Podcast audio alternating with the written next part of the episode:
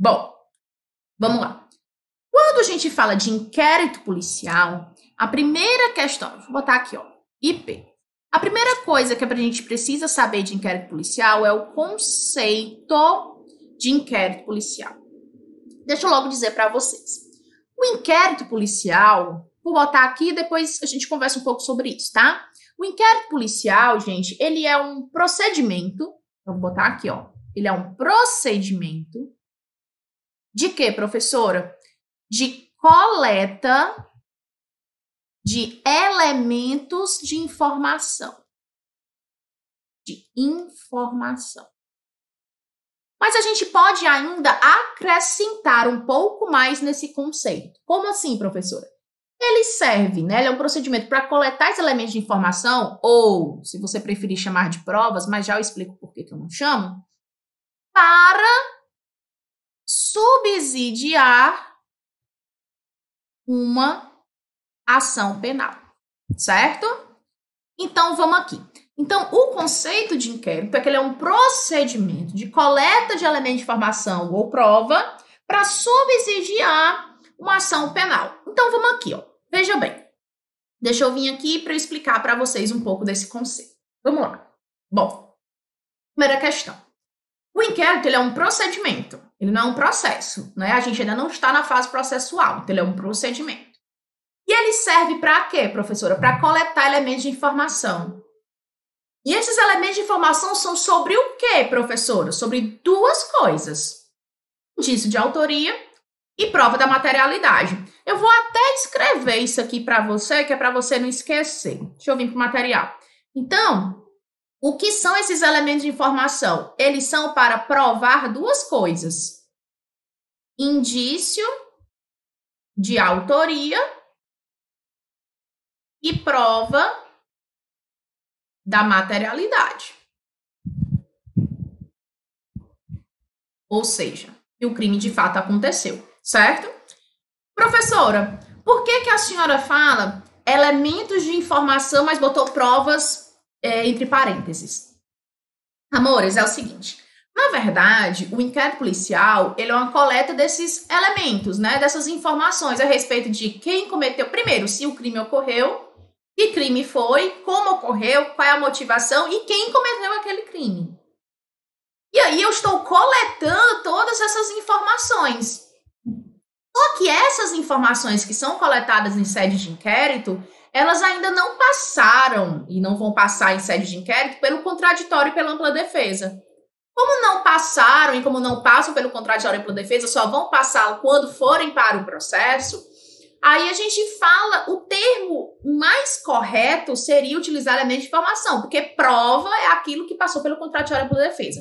No entanto, eu quero muito aqui a atenção de vocês, até me ajeitei aqui na cadeira, porque é o seguinte, você não vai considerar isso para prova. Para prova, você vai considerar tanto prova como elemento de informação. Teu, o teu avaliador na tua prova, ele não faz essa distinção. Então, se na tua prova tiver assim, ah, o inquérito policial é um procedimento para coleta de provas, tá certo você vai botar como certo. A única coisa que eu tô te explicando é porque se em algum momento vir elemento de informação, tu precisa entender qual é a diferença, tá? Mas se vier que o inquérito policial é um procedimento para coleta de provas, você vai marcar como certo, porque é isso que vai considerar. Agora, se for uma questão aberta, discursiva, porque muitos dos concursos têm, e aí falar sobre o que é o inquérito, constitui o inquérito, natureza jurídica do inquérito, aí você vai dizer, ó, é um procedimento administrativo de coleta de elementos de informação. Há quem diga que é coleta de provas, mas prova é aquilo que se passa pelo contraditório pela defesa. Mas se o cara te fizer uma pergunta nessa numa dissertativa, é porque ele quer saber se você sabe sobre isso. Agora, numa objetiva, preste atenção aqui na bitoca dos olhos da tia. No objetivo, você votar como certo. Inquérito é o procedimento para coleta de elementos de informação e inquérito é o procedimento para coleta de prova. Tanto faz. Tá certo? Show de bola. Vamos aqui voltar para o material. Bom, então a gente já sabe aqui o nosso. Opa, peraí. A tia se perdeu aqui. O nosso conceito de inquérito policial, tá certo? Beleza? Bom, ainda sobre isso, a gente vai ter que, então, associada ao conceito, a gente vai ter que saber a finalidade. A finalidade daquele inquérito policial. E qual é a finalidade do inquérito policial? Até, acho que até já falei ali anteriormente. Mas a gente vai ter uma dupla finalidade. Vou botar aqui, ó. Quando a gente fala de inquérito, a gente tem uma dupla finalidade. Que dupla finalidade é essa, professora? Aqui, ó. Primeira finalidade do inquérito: comprovar a materialidade do crime. Do crime. Então, a primeira coisa é a gente comprovar que o crime aconteceu, a materialidade do crime. Segunda finalidade do inquérito, para além de comprovar que o crime de fato aconteceu, é coletar os elementos, gente, mínimos a respeito da autoria. Então, elementos a respeito da autoria do crime. Deixa eu falar uma coisa aqui para vocês. Isso daqui também é chamado de justa causa. Então, pode ser que na prova de você, na sua prova, ele também fala que a finalidade do inquérito consiste na busca da justa causa. E o que é a justa causa? A comprovação da materialidade e os elementos de autoria, tá certo? Os indícios de autoria do crime. Show? Para além dessa finalidade, nós também precisamos saber algo que também é cobrado de vocês, é a natureza jurídica do inquérito. Professor, o que é a natureza jurídica do inquérito? Aí aqui eu vou botar uma coisa bem interessante para vocês. É que a natureza jurídica do inquérito, algo até que eu já disse para vocês, é que ele é procedimento administrativo, tá? Por quê, professora? Não vamos decorar, não. É procedimento administrativo porque ainda não existe a fase judicial, ainda está antes do poder judiciário, tá certo? Por isso que ele é administrativo, até acrescentar, ó, de caráter informativo. Informativo, certo? Mas tudo isso, que é um pontinho de exclamação, mas tudo isso foi para preparar você para algo que é bastante cobrado em toda prova de concurso público, que é talvez seja o clímax do nosso bloco aqui, que são as características. As características do inquérito policial. Falando sobre características, deixa eu dar uma dica para você. Toda vida que você for lembrar de características do inquérito, Lembra dessa frase aqui, ó? És do, dói dói? Ô, oh, professora, a senhora tá dodói? É? Pois é só pensar aí, só. És dói dói. Ô, oh, gente, o que é o és dói dói? Deixa eu botar aqui para vocês, ó. És dói dói. São todas as características do inquérito, ó. Primeiro, que ele é escrito. Segunda característica aqui, ó, que ele é sigiloso. Terceira característica aqui é que ele é discricionário. Segunda, segunda não, né? Quarta característica é que ele é oficial. Aqui de I, ó, ele é indisponível. Aqui o outro D é que ele é dispensável. Opa, dispensável. O outro O é que ele é oficioso. E o último I é que ele é inquisitivo. Ó, que legal, para a gente não esquecer mais, tá certo? Então, o es dói dói. Vamos para cada um deles? Bora lá. Escrito. Primeira característica do es dói dói. Escrito. Escrito. Gente, o próprio Código de Processo Penal vai determinar que o inquérito seja escrito, é o artigo 9 do CPP que vai dizer que todas as peças do, do, do inquérito policial elas devem ser reduzidas a termo, ou seja, devem ser reduzidas a escrito. Professora, mas isso impede que determinados atos sejam feitos de forma oral? De forma alguma. Diversos atos podem ser feitos de forma oral, só que eles vão ser reduzidos a termo. O que é reduzidos a termo? Escritos.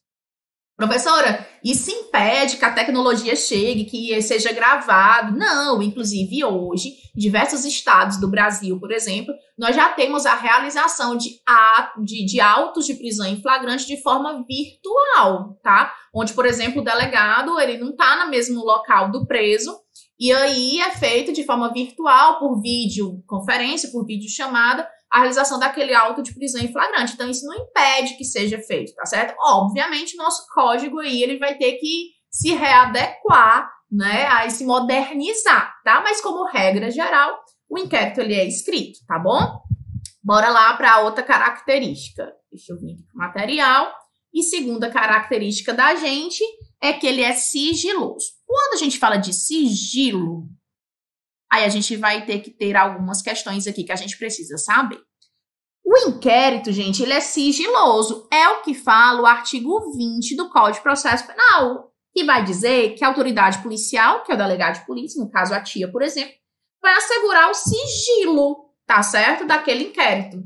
Só que cuidado, esse sigilo não existe, obviamente, para o juiz, e esse sigilo também não existe para o MP, claro, para o Ministério Público. Não tem que se falar em sigilo para essas partes, não é verdade? Só que talvez a observação aqui mais importante que eu quero que você tenha, e que talvez é a informação que mais cai em prova, é a respeito da súmula vinculante número 14 do Supremo Tribunal Federal.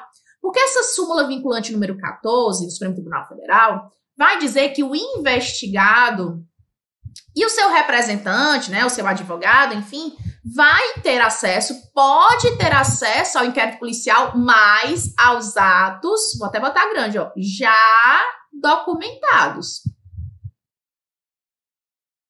Deixa eu explicar isso para você não, não precisar decorar, tá? Professor, o que é isso? Agora lascou, porque se o investigado tiver acesso às investigações, eu não vou poder fazer da melhor forma. Não é bem assim. O que a súmula está querendo dizer é que ele pode ter acesso aos atos já documentados. Por exemplo, imagine que eu esteja em um andamento de uma interceptação de comunicação telefônica de um investigado. Se ele chegar na delegacia e pedir para ter acesso ao inquérito, é claro que ele não vai ter acesso à interceptação, porque ela não está documentada ainda. Documentada é finalizada, né? Quando a interceptação for finalizada e elaborado o seu relatório final de interceptação, que ele vem para o inquérito, aí ele vai ter ciência, ele vai poder olhar, ele vai o máximo que ele vai dizer, o interceptado. E aí, óbvio, que ele vai ter direito a ver o relatório, mas isso a interceptação já tem passado, senão, obviamente, ele não iria ligar para quem ele queria ligar, tá certo? Então, quando o Supremo Tribunal falou que ele tem acesso, ele tem acesso aos atos já documentados. Então, tenha muito cuidado com essa expressão. É os atos já documentados, tá certo? Bora lá para o material. Bom, ainda sobre isso, sobre características, vamos para a terceira característica. A terceira característica é da que o inquérito ele é discricionário. Discricionário. Professora, o que é isso? Essa discricionariedade a gente pode tirar do artigo 14 do CPP. O artigo 14 vai dizer o seguinte: que o ofendido, os seus advogados, né, que é a vítima, e o indiciado vão poder requerer diligências para a autoridade policial. Mas o artigo 14 ainda é massa, porque ele vai dizer o seguinte: olha, a vítima, os seus representantes e o investigado podem requerer que o delegado faça determinadas diligências. Mas quem vai decidir se vai fazer ou não essas diligências é o delegado. Então, é, o fato do investigado me pedir alguma diligência, por exemplo, doutora, eu queria fazer uma reconstituição do crime. Tá, beleza, você pediu. Quem vai decidir se vai ser feito ou não sou eu. É claro que a autoridade policial, o delegado ou delegado de polícia, quando ele vai analisar e ele vai despachar sobre vai ou não fazer aquela diligência que foi solicitada, que foi pedida, é claro que ele vai ter que fundamentar. Fato, né? Isso é inquestionável. Mas quem vai decidir sou eu. Porque às vezes, gente, eu tô falando eu porque sou delegada, né? É que às vezes, assim como também acontece no processo judicial, as partes, elas querem muitas das vezes, como a gente fala aqui no Ceará, dar uma de gaiato, sabe, de espertão.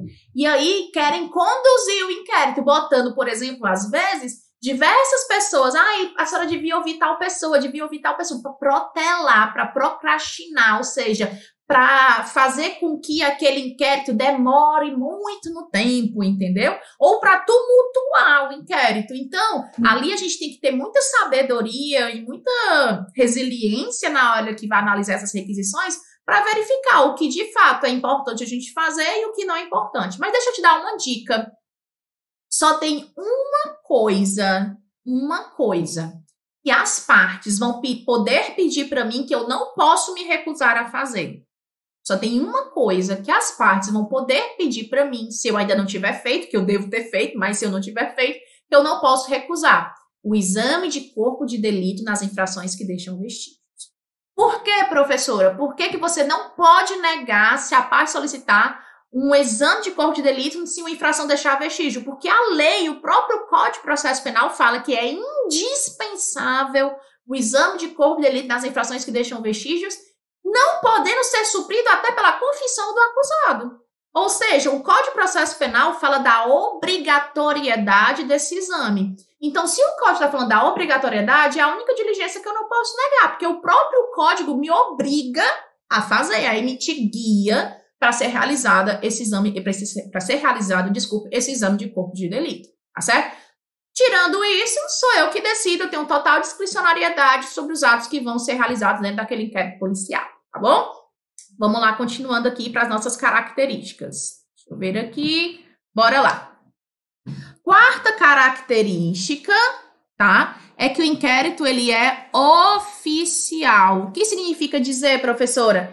Que a autoridade policial, o delegado, está previsto lá no artigo 144, parágrafo 4 da Constituição Federal, ou seja, é, o domínio a titularidade dessa investigação é dada por uma pessoa oficial, por uma instituição oficial, no caso, pela autoridade policial, pelo delegado de polícia que é previsto na Constituição Federal. A quinta característica é que esse inquérito ele é indisponível. Como assim, professor? O que, que quer dizer indisponível? O próprio artigo 17 do Código de Processo Penal vai dizer que a autoridade policial, ou seja, o delegado, não pode mandar arquivar os autos do inquérito. Então, aqui vou botar uma grande observação, que talvez é uma das coisas que mais cai na prova, tá?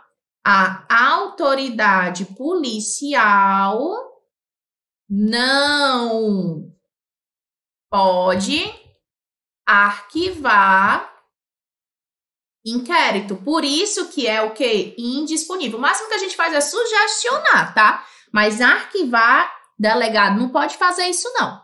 Sexta característica Apesar de ser indisponível, ele é dispensável. O que é isso, professora? Menina, é porque é muito simples de a gente entender que é a dispensabilidade. Deixa eu até vir para cá. Ora, a gente não viu que o conceito de inquérito é que ele é um procedimento para coletar os elementos de informação para subsidiar, para dar margem, para dar força para o ingresso de uma ação penal? Ou seja, o que eu vou fazer no inquérito é coletar as provas para uma ação. Mas se eu já tive esses elementos de informação, para que, que eu vou fazer o inquérito?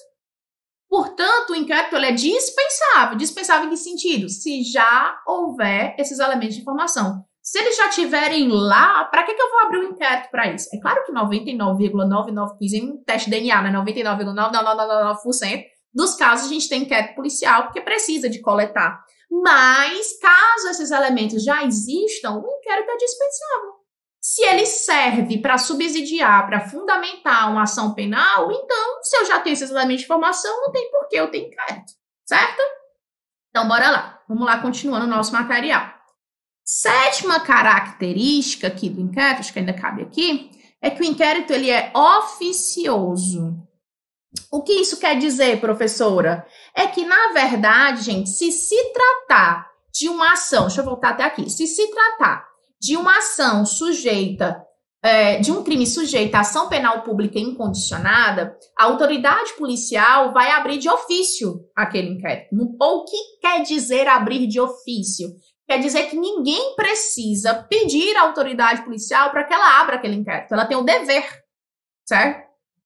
E numa ação penal pública condicionada à representação ou numa ação privada, a autoridade policial ela ingressa com o inquérito policial, ela ingressa com a investigação criminal, mas antes disso ela precisa de um, de um ok da vítima, né? Ela precisa de uma representação da vítima. O que é essa representação da vítima? É quando a vítima diz assim, ok, delegado, delegada, eu quero que você investigue isso, tá certo? Mas sendo uma ação penal pública incondicionada, independe do pedido da vítima, independe de qualquer pessoa pedir, a gente abre de ofício, tá? Vamos lá, continuando os nossos, as nossas características.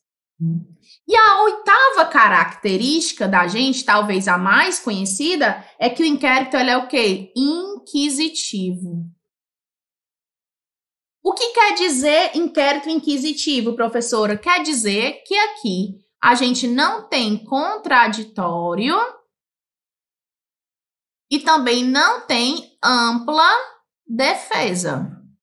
Mas isso não quer dizer que não possa ter depois, né? Óbvio, vai para o processo judicial e no processo judicial aqueles elementos que foram coletados na fase de investigação passarão pelo contraditório e pela ampla defesa. Tá certo?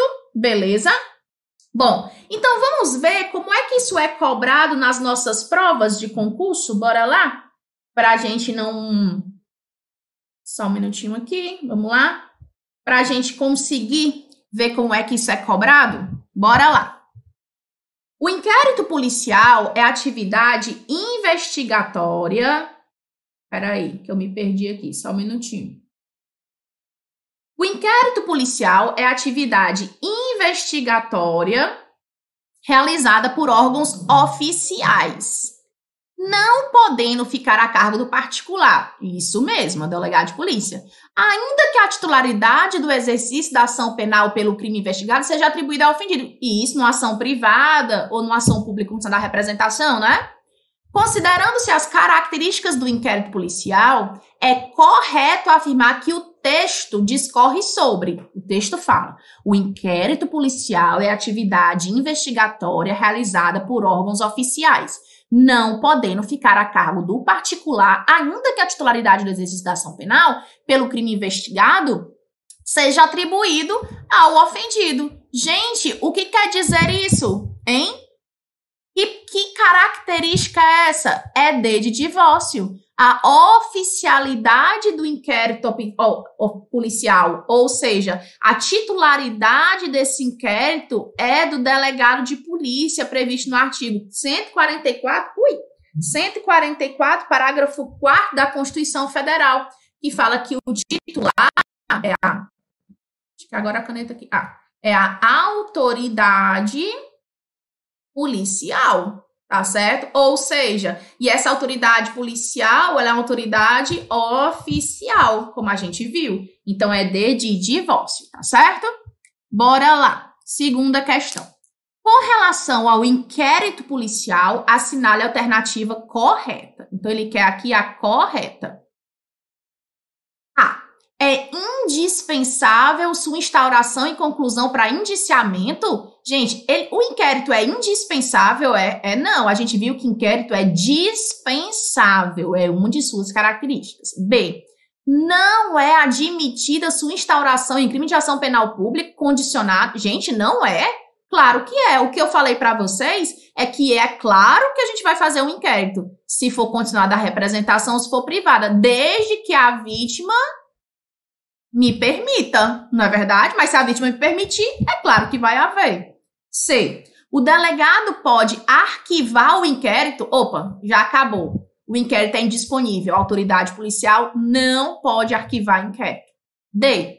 O inquérito policial é um procedimento administrativo lindo, sigiloso, lindo, que reúne informações para subsidiar a ação penal. Ô, oh, coisa linda! É o item D de divórcio. Mas vamos para o item E. A instauração do inquérito policial de ofício pelo delegado é obrigatória se tratando de crime de ação privada? Não.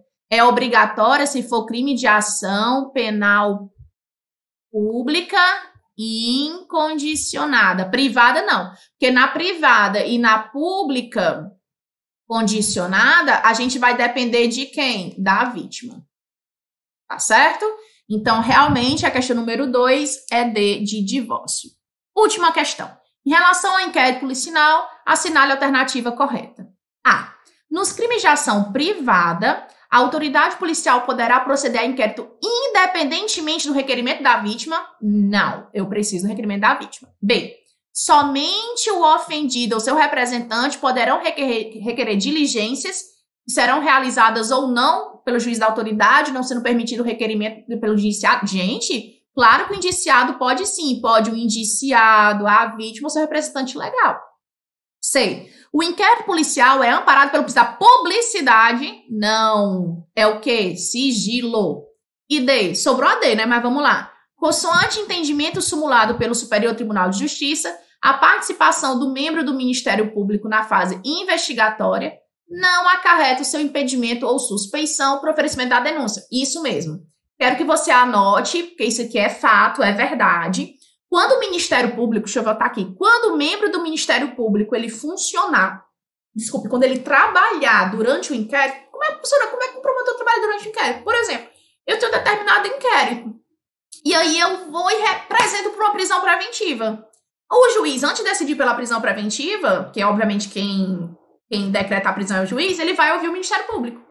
Aí esse promotor, essa promotora de justiça que for ouvida durante o inquérito, ele fica suspeito para trabalhar no processo? Não, nada a ver. Então, o promotor que trabalha, que foi, que foi chamado a trabalhar durante o inquérito policial, por exemplo, numa repressação de prisão preventiva, ele não fica suspeito para trabalhar no processo, não. Ele pode trabalhar no processo judicial sem problema nenhum, tá certo? Então, essas foram nossas principais considerações, iniciando a nossa aula, nossas aulas sobre inquérito. E a gente finaliza esse bloco aqui em características, mas já já a gente volta aqui com outro bloco também referente a inquérito policial, certo? Então, até já. Vamos continuar as nossas aulas sobre inquérito policial. E nesse bloco, a gente vai trabalhar mais aqui, tanto a questão de atribuição, tá? Dentro do inquérito policial, prazos, vícios. Então, de fato, também é uma matéria extremamente importante né? Até porque a gente está trabalhando com prazo e a gente sabe como isso, na verdade, é a pedra no sapato de muito aluno. Então tem que ter muito cuidado. Até porque quando a gente fala de prazo, por exemplo, a gente vai ter uma infinidade de prazos a depender do crime que a gente esteja falando, da pessoa, enfim. Então a gente tem que ter muito cuidado, tá certo? E também por algumas modificações legislativas aí que possivelmente virão e a professora já vai alertar você, mas tem que ter cuidado com isso, tá bom? Então vamos lá, não vamos perder tempo, até porque é uma matéria que demanda muito da gente. E aqui vamos para o nosso material para a gente falar de inquérito policial, para continuar falando de inquérito policial, né? Bom, primeira questão que a gente vai trabalhar aqui de inquérito policial é a questão que se refere à atribuição. Como assim, professora? Bora lá. Quando a gente fala de atribuição de inquérito policial, a gente fala sobre o trabalho da autoridade policial no que corresponde ao inquérito policial. Então, deixa eu vir aqui. Primeira coisa aqui, extremamente importante que eu tenho para falar para você. Quando a gente fala do trabalho da autoridade policial, autoridade policial, leia-se delegado de polícia, ou delegado. A gente fala de atribuição, a gente fala da, das atribuições funcionais, tá? De qual é o delegado, por exemplo, a delegada que vai funcionar, que vai trabalhar naquela investigação. Há quem diga que o nome seria competência, né? Ah, o delegado é competente para fazer tal investigação. Ou a delegada tal não é competente para fazer tal investigação.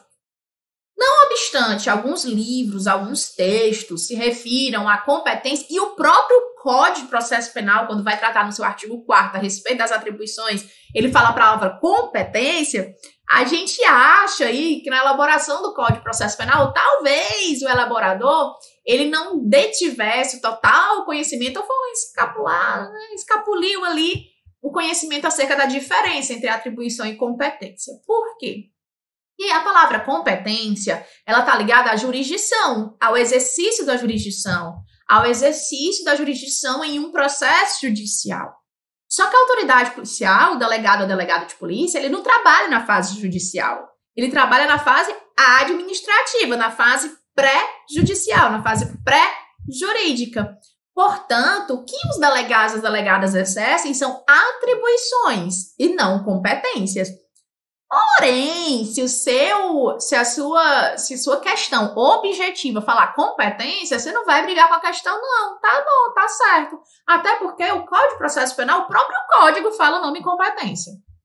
No entanto, se você quiser arrasar na sua prova e vier uma questão dissertativa, discursiva, onde ele peça para você falar sobre as competências, por exemplo, você vai arrasar se você já começar falando que, na verdade, se trata não de competência, porque competência está ligada à questão jurisdicional, se tratam de atribuições, porque o inquérito policial é um procedimento administrativo e não jurídico, tá certo? Agora, se for uma questão objetiva, não vai brigar, não. Questão objetiva, bota competência mesmo, tá lá até porque o código fala, tá bom?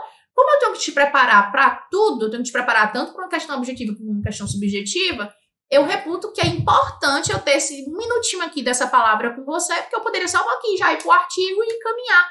Mas eu acho que eu tenho que te preparar para todas as fases, porque eu tenho certeza que você vai passar em todas as fases. Tá certo? Então, quando a gente fala de atribuição, quando a gente fala de competência, na verdade, a gente está falando de atribuição. Então, quem seria o delegado, a delegada, quem seria a autoridade policial responsável, que a palavra é essa, por investigar aquele crime? E aí, quando a gente fala dessas atribuições, a gente vai ter dois critérios que vão definir essas atribuições do delegado de polícia. Vamos lá para o material para a gente ver quais são esses critérios? Olha só. Então, quando a gente fala de critério, tá certo? De atribuição, de determinação dessa atribuição, a gente vai ter dois critérios. Um critério que vai ser um critério, vou botar aqui, um critério territorial. E a gente vai ter aqui, deixa eu botar aqui mais embaixo, um critério material. Certo? Bom, então a gente vai ter esses dois critérios. Como o próprio nome já diz, o critério territorial fala que funcionará a autoridade, ou seja, a autoridade policial que investigará aquele caso, é aquela do local onde o crime se consumou. Certo? É do local onde o crime aconteceu. Se o critério for material, aí aqui a gente vai ter um delegado, uma delegada que é especializado. Por isso que o nome é material. E essa especialização, gente, ela pode ser tanto na questão dos crimes em si, como da pessoa. Professor, então como é que eu faço isso? Vou dar um exemplo. A gente costuma dizer que é o seguinte, que essa competência, esse critério, critério territorial, ele é subsidiário, né? Por quê? Porque primeiro eu vou ver se eu não tenho uma delegacia especializada sobre aquele crime ou aquela pessoa, e não tendo é que eu vou para o critério territorial. Então, por exemplo, eu, Anarda, hoje trabalho, hoje no dia que eu estou gravando aqui para você, eu trabalho em uma cidade no interior do estado do Ceará. Na cidade onde eu trabalho, só existem duas delegacias: a delegacia municipal, regional da cidade e a delegacia de defesa e proteção da mulher. O que significa dizer que, quando há ocorrência de um crime, a primeira coisa que a gente olha é: foi de violência doméstica familiar contra a mulher? Porque se foi, tem uma delegacia especializada, critério material. Existe uma delegada especializada em crimes de violência doméstica familiar contra a mulher. Não foi, Aí vem para o critério territorial. Foi praticado, se consumou o crime, o crime foi praticado na cidade onde eu trabalho, porque hoje eu sou da delegacia, né? Eu sou delegada plantonista. Hoje, no dia que eu estou gravando para você, eu sou delegada plantonista nessa cidade. Então, para mim, vem o que é residual. Então, é o seguinte: tanto a autoridade policial pode ser definida um critério territorial, quanto ela também pode ser definida por um critério material, que são as famosas delegacias especializadas. Eu não sei aí no seu estado, tá? Mas, por exemplo, aqui no meu estado, que é o estado do Ceará, a gente tem diversas delegacias especializadas. Delegacia de combate ao tráfico de drogas, delegacia de defesa é, da criança e adolescente, delegacia da criança e adolescente, e essa delegacia tem a delegacia de defesa da criança e adolescente, quando a criança e adolescente é vítima, e tem a delegacia da, da, da criança e adolescente quando o adolescente é infrator, tá certo? A gente tem delegacia de organizações criminosas, delegacia de roubos e furtos de veículo, delegacia de defraudações, delegacia de crimes cibernéticos, enfim, existe uma infinidade, delegacia de grupos vulneráveis, porque a gente tem delegacia do idoso, por exemplo, então a gente tem uma infinidade de delegacias especializadas. Então essa atribuição ela pode ser tanto territorial quanto material, tá certo? Bom, e quando a gente, então, passando dessa parte de atribuição, vamos para a parte de prazos, então, do inquérito.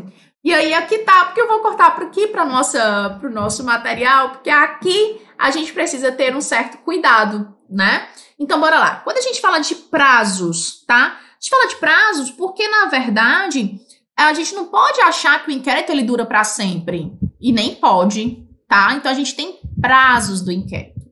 Bom, esses prazos eles vão ser variáveis, tá? Então a gente tem aqui, ó, primeiro a gente tem a regra geral.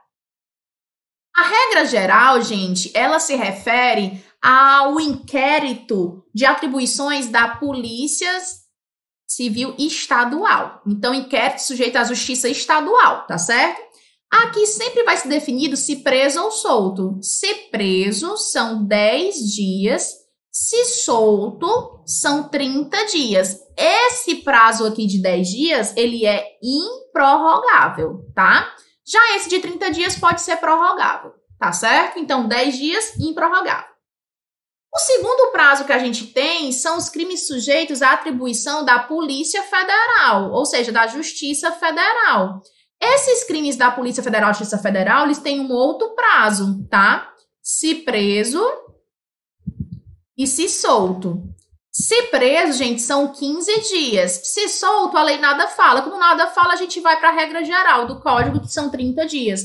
Agora, cuidado, porque a Justiça Federal, ela, ela, ela permite a prorrogação deste prazo por mais 15 dias, por igual prazo, tá certo? Coisa que a Justiça Estadual não permite, tá bom?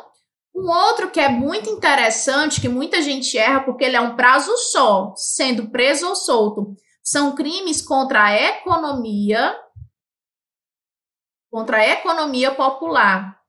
Crimes contra a economia popular tanto faz se preso ou solto. O prazo sempre será de 10 dias. E sabe o que é legal ou não, quando é o delegado, não comporta prorrogação, tá certo? Então, na economia popular, tanto preso ou solto são 10 dias. Outro prazo que geralmente cai pra caramba em prova é o previsto na lei de tóxicos. Na lei de tóxicos faz diferenciação se preso ou se solto, tá? Então, na lei de tóxicos é o seguinte: se preso, são 30 dias, se solto são 90 dias. E tanto 30 contra 90 são duplicáveis.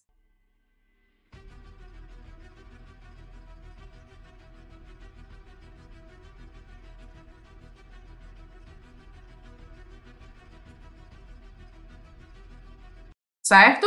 Então, tanto 30 quanto 90 são duplicados. Professora, por que, que o prazo é maior? Porque são crimes de maior complexidade, tá certo?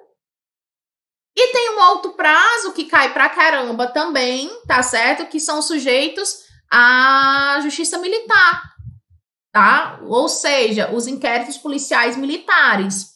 Eles também fazem distinção se preso ou se solto, tá?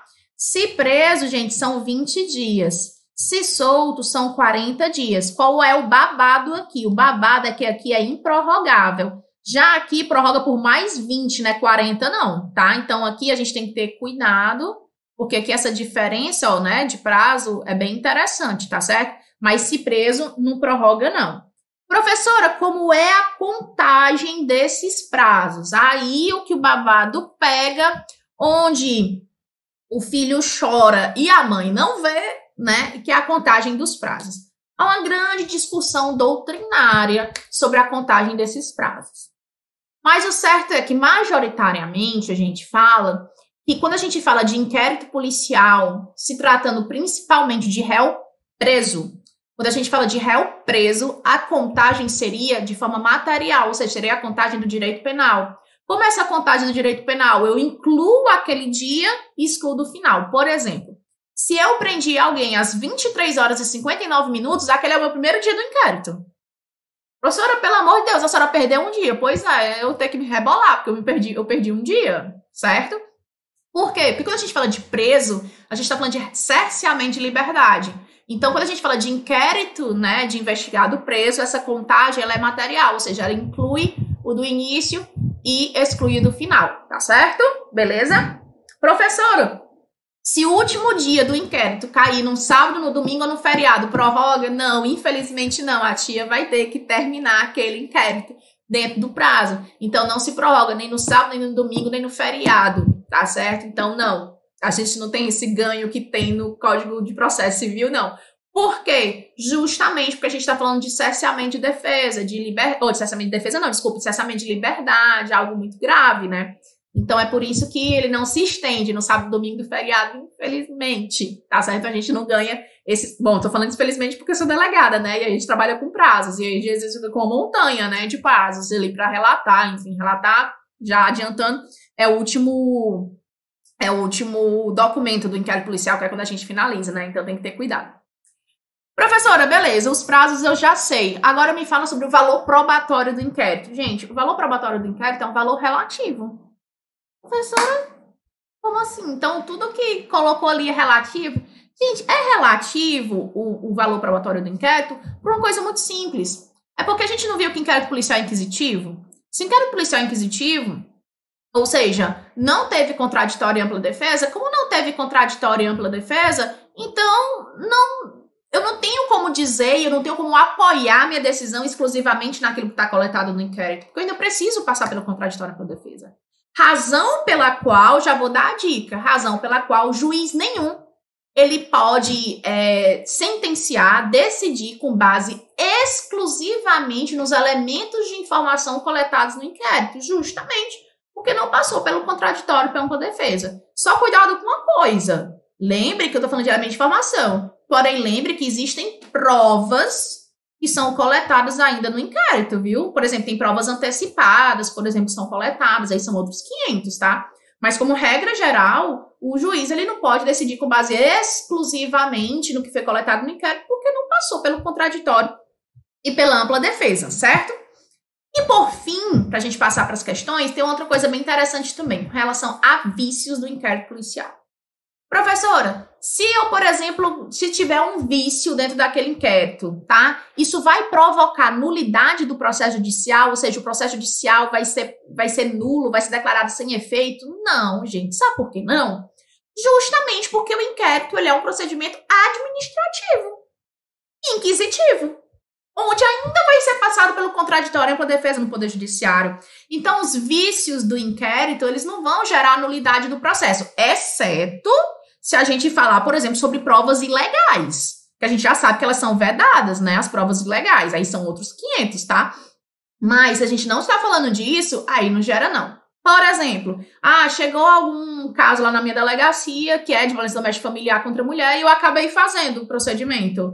Ah, professora, mas tinha delegacia da mulher. Aí a senhora fez o procedimento e mandou para o Poder Judiciário. Esse processo vai ser nulo? Não, um erro de atribuição porque é material ou territorial, isso não gera nulidade daquele processo, não, até porque vai ter contraditório ampla defesa e eu também sou delegada, tá? Então, isso não vai gerar essa nulidade, não, tá bom? Vamos ver, então, como é que essas matérias são cobradas nas nossas provas? Bora lá. Vamos aqui e vamos ver aqui as nossas questões. Bora lá. Primeira questão, deixa eu olhar aqui o tempo. Bora lá. Primeira questão. Tendo em vista que o inquérito policial ele é mera peça informativa e dispensável, eventuais vícios ocorridos no curso da investigação não repercutem no processo penal. Inclusive, se tratando de meio de obtenção de prova, eita, que essa questão foi uma puta de uma pegadinha errada. Porque eu acabei de falar isso aqui para você. Professora, a senhora falou que não gera, professora. Mas eu falei para você, exceto quando a gente fala de provas ilegais. Isso aqui, meio de obtenção de prova, gente, ele está falando de ilegalidade na coleta da prova. Tá vendo como essa questão ela foi, assim, eu reputo uma questão super difícil, porque é uma questão que ela vai tentar te pegar aí na pegadinha mesmo, tá certo? Então, como regra geral, realmente não repercute no processo, salvo se for com relação a provas ilegais. Então, é errado, tá? Dois, a Lei 11.343 de 2006, que é a Lei de Tóxicos, prevê o prazo de 30 dias improrrogáveis para a conclusão do inquérito, caso esteja preso? Não, gente.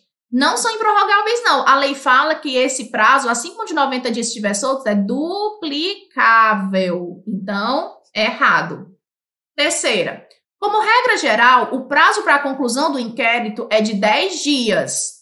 Show! Caso o iniciado esteja preso. Show!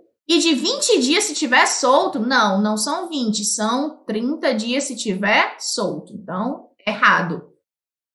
Quarta, eventuais nulidades ou irregularidades ocorridas no inquérito policial contaminarão o processo penal e poderão culminar no trancamento, errado. Olha como caiu de novo. Eventuais nulidades e irregularidades não contaminam.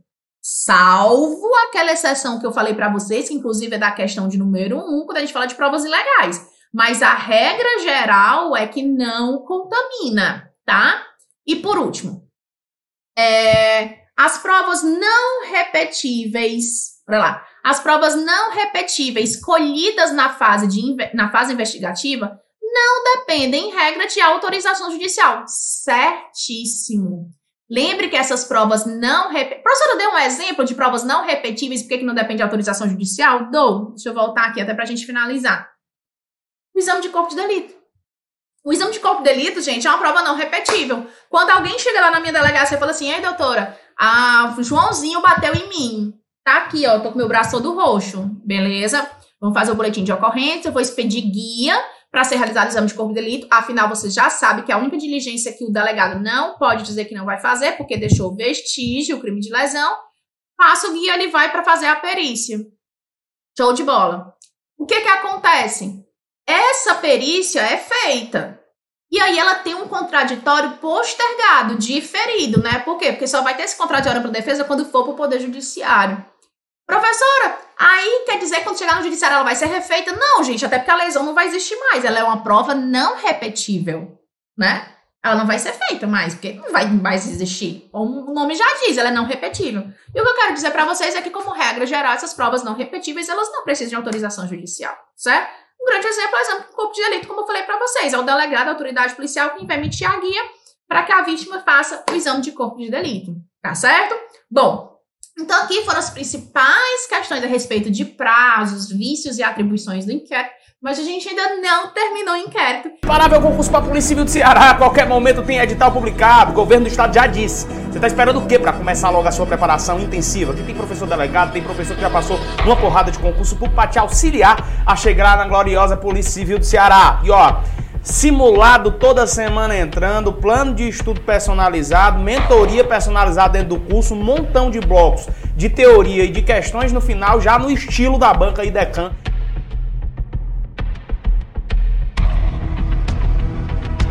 Não perca tempo. Clique agora em Saiba Mais, entra para o jogo com quem realmente entende de concurso público e vai te ensinar a passar na gloriosa Polícia Civil do Ceará. Bora lá!